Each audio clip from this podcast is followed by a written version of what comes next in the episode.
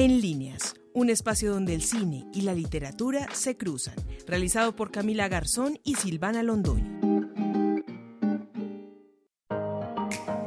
Bienvenidos a todos, esto es En Líneas, un espacio donde el cine y la literatura se cruzan y a través de esta estrecha relación les compartimos un panorama transversal de estas expresiones artísticas. Los invitamos a estar conectados a través de nuestro perfil en Instagram, arroba en líneas-podcast. Soy Camila Garzón y estoy en compañía de Silvana Londoño en esta mesa de trabajo. Silvana, ¿cómo estás? Hola Cami, ¿cómo estás? ¿Cómo están todos? Eh, yo estoy muy bien, un poco paniqueada porque es nuestra segunda entrega de Halloween, eh, pero, pero bien, vamos bien. A partir de ahora les damos alerta spoiler porque las obras que vamos a hablar son explícitas eh, y pues vamos a contar la narrativa del cine de terror. Así que damos inicio a nuestro programa después de esta alerta. Bienvenidos. En el capítulo anterior les mencionamos el origen de esta festividad y del género literario que más resalta en esta fecha, donde les nombramos también autores más destacados como Edgar Allan Poe o Stephen King, y entre ellos las obras que les dieron este lugar tan destacado en este género. Pero qué tal si eh, recordamos un poco de esta historia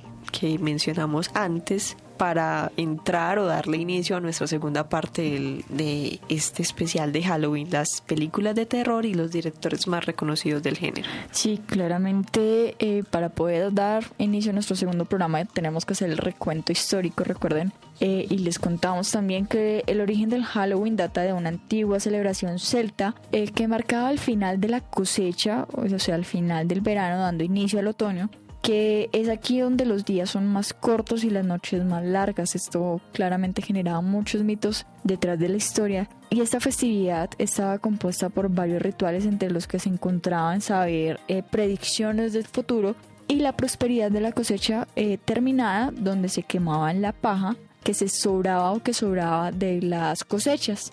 Este festejo se trasladó a América con la migración irlandesa producto de la hambruna que tuvo lugar entre los años 1845 y 1849 y claramente pues los irlandeses se trasladaron con sus festejos al territorio americano eh, al de América del Norte, que con el paso del tiempo se ha convertido en la época comercial que todos conocemos hasta el día de hoy. De hecho, el Halloween, aunque no lo crean, es el día en el que más chocolates se venden en el mundo y antes de comenzar el tema de hoy, pues te hago una pregunta eh, a ti y a nuestros oyentes. ¿Te gustaba o te gusta pedir dulces el 31 de octubre? Me gustaba antes cuando era muy pequeña y me llevaban con todos mis primos eh, a pedir dulces por el sector de la oriental porque vivíamos en Villahermosa, antes era más fácil, claro. lo más central era como el centro, el centro de la ciudad, entre ellos la avenida oriental pero ya más grande sí, obviamente dejé de hacerlo, aunque cuando mi abuelo compra dulces para repartir en la casa a los niños que vayan y toquen, eh, yo aprovecho para sacarme unos cuantos mientras La niña que va y toca la bolsa. Sí, pues me toca a mí coger de alguna parte. No, no, no, no, no, no, no. Eh, yo sí, yo sí eh, bueno, ya no pido dulces y en mi casa, aunque en mi casa comemos demasiado dulce, pero a nosotros sí nos encantaba ir a pedir dulces. Mi hermana mayor y yo nos íbamos eh, y pedíamos dulces nosotras cuando solo éramos nosotras dos. Después llegaron mis hermanitos menores, nosotras crecimos y fuimos nosotras las que íbamos a, a pedir los dulces. Entonces eso era eh, muy chévere porque nosotras los mandamos a ellos a, recoger los dulces de los cuatro. Eh, actualmente ya no recojo dulces porque ya no me entregan, ya estoy muy grande para, para que me den los dulces, pero tampoco robo de la bolsa. Me sentiría muy mal. Eh, pero aquí otra pregunta, esas incómodas que, que nos gusta. Antes de decir la segunda pregunta, coméntenos ustedes en la publicación de hoy de nuestro Instagram si les gustaba ir a pedir dulces y si aún lo hacen, si los que tienen hijos o los que son grandes, que de hecho algunos grandes van y piden dulces, es muy gracioso. Eh, y después nos responden esta segunda pregunta. Silvana, ¿te gusta disfrazarte o eh, te gustaba disfrazarte y cuál es el disfraz que más recuerdas? Eh, bueno, esta no está tan incómoda como las anteriores de los otros capítulos, así está más fácil de responder. El que más recuerdo es la vez que me disfrazaron de enfermera.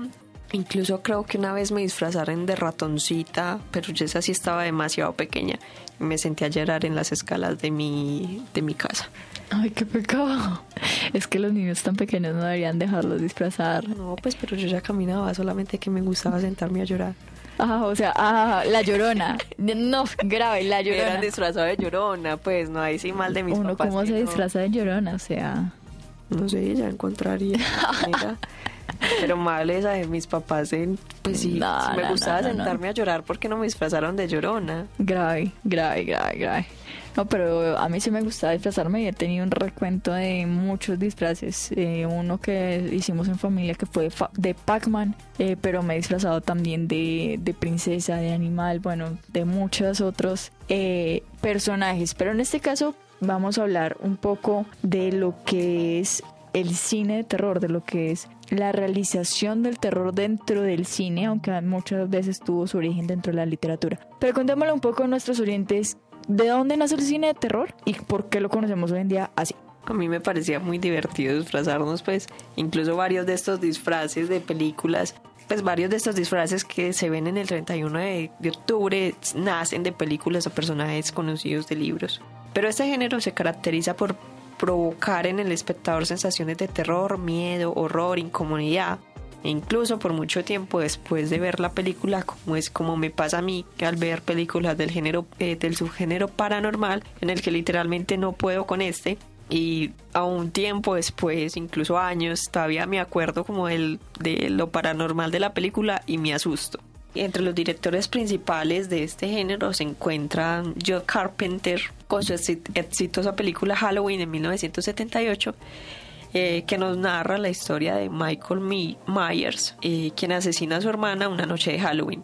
Y cómo años después se escapa de la institución donde estaba retenido para volver a cometer otro crimen de esta misma naturaleza. También Aris Hafster en su debut como director nos entrega la obra Hereditary donde nos muestra la historia de una familia que es perseguida por una entidad luego de la muerte de uno de sus, de sus integrantes, en este caso la abuela.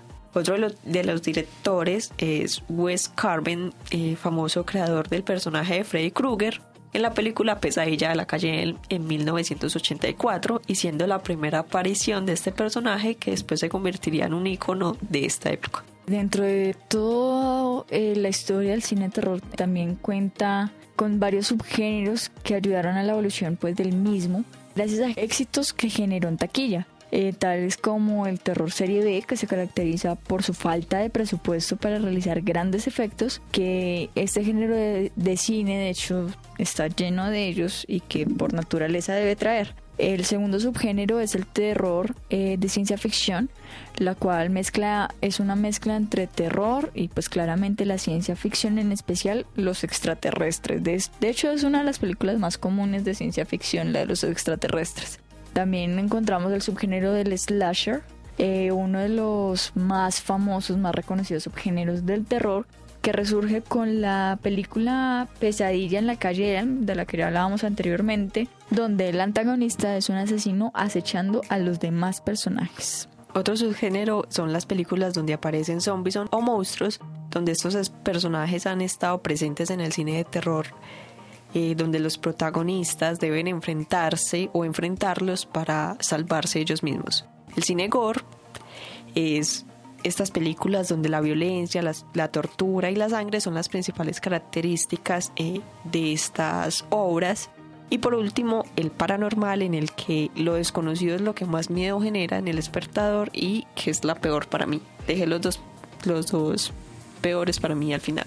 Sí, total, los que más miedo te dan. En general, yo le tengo pánico a todos. De hecho, el que menos miedo le tengo, creo que son los zombies y los monstruos, porque sé que no me van a aparecer, aunque en este 2020, sí, aunque con este 2020 no dudo que en algún momento aparezcan, pero pues, ajá, yo soy muy miedosa para esto. Créanme que creo que nunca me he visto una película de terror completa, jamás, sin taparme los ojos, creo que nunca.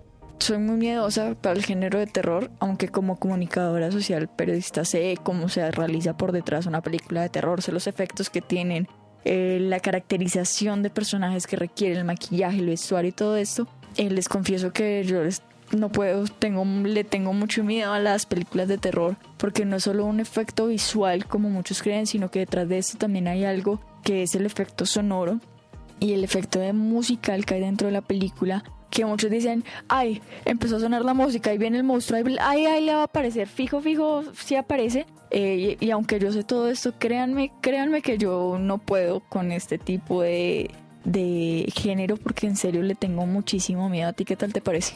No, no, a mí, pues aunque es- no es mi género favorito, sí hay algunas excepciones que sería como más fácil o que sería capaz de ver, eh, exceptuando obviamente lo paranormal, que no, con esa sí nunca he podido, literal nunca. Una vez incluso creo que me iba a ver con mis compañeros de la universidad una película que se llama Cuando las luces se apagan. Sí. Y desde ese preciso momento, y eh, nos la vimos de noche después de salir de clase. Como en la última función de la noche. Casi. Y pues nos la vimos a esa hora porque era la última función y yo, ah, bueno, normal, voy con ellos. Pero llegué a mi casa y el momento de ya acostarme a dormir, yo era como que, ay, no, no quiero apagar la luz, pero obviamente me ganó más mi lado ambiental que mi miedo. Muy, muy viva tú de querer hacer eso. Yo no soy capaz, o sea, les confieso que creo que la película más cercana que me he visto de terror, y creo que no, ni siquiera es terror, es de suspenso. Eh, creo que no voy a decir el nombre para no quedar tan mal. De hecho, me la vi de día. No, no, así no, no, no, no, la anécdota. Eh, no, eh, me la vi de día y me tocó ver Disney Channel todo el día porque no fui capaz de, de llevar, o sea, no, yo no soy capaz, lo siento. Eh, así la den en televisión de día a 11 de la mañana, lo cambio. No soy capaz, en serio, no soy capaz. Me tapo todavía los ojitos, lo siento. Me, me, no me gusta traumarme, me cuesta un poquito traumarme. y pues aunque lo intento, lo intenté muchas veces, nunca he podido con el género de terror. Luego de hacer todo este recorrido literario y cinematográfico sobre el Halloween, específicamente pues sobre el terror, porque no hablamos de películas específicas del Halloween, sino del terror, que es el género como primordial de esta época, en cada una de estas artes, tanto en la literatura, los que no han escuchado el episodio de literatura de terror o de horror, les invitamos a que escuchen el episodio anterior, eh, y también pues, sobre las narraciones cinematográficas del terror. Adicionalmente a estas obras vistas, hoy también podemos observar que en el cine infantil eh, se ven narraciones fílmicas que están relacionadas con el terror, como eh, El extraño mundo de Jack de Tim Burton, que de hecho es una de las películas con las que me tapo a veces los ojitos, y pues Frankenweenie, que de hecho narra la historia de un perrito que es un Frankenstein, pues lo era el perrito del niño, pero lo reviven como Frankenstein y pues que toma los personajes de terror y los moldea un poco a lo que es la, vida infantil para que los niños no se traumaticen tanto eh, al ver este tipo de narraciones. Sin embargo, también podemos ver algo muy chistoso como lo es el Hotel Transilvania, que recopila la mayoría de estos personajes como Pie Grande, como Drácula, como las momias, como Frankenstein, como el hombre invisible, como eh, aún los esqueletos, y los reúne en un mismo hotel y cambia la narrativa de espanto completamente y la vuelve una narrativa infantil completamente diferente a lo que es eh, la narración eh, dentro de la dentro de las películas infantiles. Entonces es bastante curioso cómo podemos cambiar una narración de algo que da miedo a algo un poco más amigable. Sí aunque creo que también es como para que ellos vean el, el género del terror o el cine de terror como con otra mirada, darles como un inicio en este género. Eh, y otras de estas de estas películas, aunque no la encasillaría mucho con la película o con la, el género de terror infantil, pero sí de terror. Eh, sí, porque da miedo. Porque incluso yo no fui capaz de verla completa la primera vez que la vi. Se cerró los ojitos. No, fue porque la mamá, la mamá ya cuando se transformó se va No, pero diga primero ah, cuál es porque la gente no sabe. Perdón, la película de la que vamos a hablar es Coraline y la puerta secreta basada en la novela de Neil Gaiman.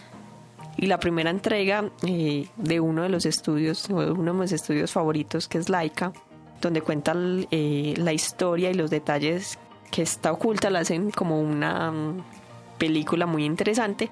Pero entonces vuelvo a que no fui capaz de verla la primera vez porque cuando la mamá del segundo mundo se empieza a transformar en este araña extravagante y extraña. Me da muchísimo miedo, entonces no fui capaz de, de, verla completa. Yo no soy capaz, o sea, te lo confieso que es de esas películas, a pesar de que está realizada en un, en un tipo de animación bastante bonito porque es el stop motion, que de hecho es una de las películas que más ha requerido tiempo dentro de Laika. Eh, sí, se demoró cuatro años en realizarla. Más de 300 personas para realizarla. O sea, es una producción bastante genial, hablando desde el término de la producción. Pero vuelve y juega, yo soy muy miedosa para eso. O sea, hasta, hasta para, para Coraline le, me tapé los ojitos también. No, no soy capaz. Pero no dudo, y estoy muy segura, que este año 2020 va a ser parte de de ese cine de terror. Dentro de poco tiempo seguramente vamos a ver o cine de terror o cine de ficción o cine de suspenso que hable sobre lo que ha sido este 2020. Bastante extraño, eh, que si llegan los extraterrestres no lo dudaría, o sea, no me asombra. Para eso no necesitamos película, creo que todos nos vamos a acordar perfectamente qué pasó. Para las futuras generaciones, para las futuras generaciones. Silvana, ¿qué tal te pareció nuestro especial de hoy? Bueno, nuestros dos especiales, porque el pasado hablamos de la literatura y este hablamos del cine. ¿Qué tal te pareció el especial de esta semana? Me gustó mucho la historia detrás del género de terror. Podría darle la oportunidad a ciertos subgéneros, no a todos, como ya lo había mencionado. Pero aún así, mm, no puede ser que sea como la mejor para ver este tipo de películas. Como lo mencionaste ahorita, podemos también, pues por nuestra profesión, podemos descubrir eh, en qué parte está el efecto especial, la edición, el croma o cualquiera de las técnicas eh, eh, con las que realicen estas películas, pero no, estos géneros no van conmigo. No, sí, completamente. Yo no soy capaz, o sea, yo puedo ver que lo están maquillando al frente, o sea, yo lo puedo ver maquillarse, vestirse, arreglarse, apagan las luces y me perdieron. O sea, no, no soy capaz, soy muy gallina para el género de terror.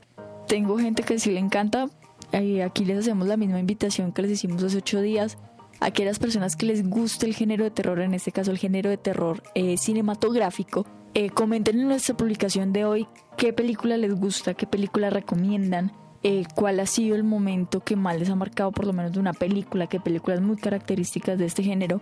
Y aquellos que no les gustan, pues que se animen un poquito a buscar el género que menos les dé miedo, con todos los géneros y subgéneros que les dimos hoy, para que busquen de pronto una película a la que se animen a ver y pues nos comenten qué tal les pareció esta invitación, Silvana. Se nos fue el tiempo. ¿Qué tal? ¿Cómo, ¿Cómo te sientes después de superar estos dos días de, de Halloween? Motivada, vamos por más. No, no, no, no, no. yo ya, yo ya me superé con el Halloween, con el terror. Ustedes no se imaginan cuánto, cuánto miedo me generó hacer esto. Sin embargo, pues aquí lo hicimos y salió bien para todos ustedes. Silvana, gracias por estar conmigo en esta mesa de trabajo. A mí muchas gracias a ti por ser tan valientes. por ser valientes, sí, total. A todos los invitamos a que sean valientes. Gracias por acompañarnos en En Líneas en este especial de Halloween de literatura y de cine, donde el cine y la literatura convergen en este espacio tan bonito y tan agradable. Recuerden estar conectados a través de nuestro perfil de Instagram. Nos encuentran como arroba en líneas guion bajo podcast. Y nuestro podcast en Spotify y en Anchor, donde cada ocho días hablaremos transversalmente de estas bellas artes. Recuerden que esta es una historia que quedará entre líneas.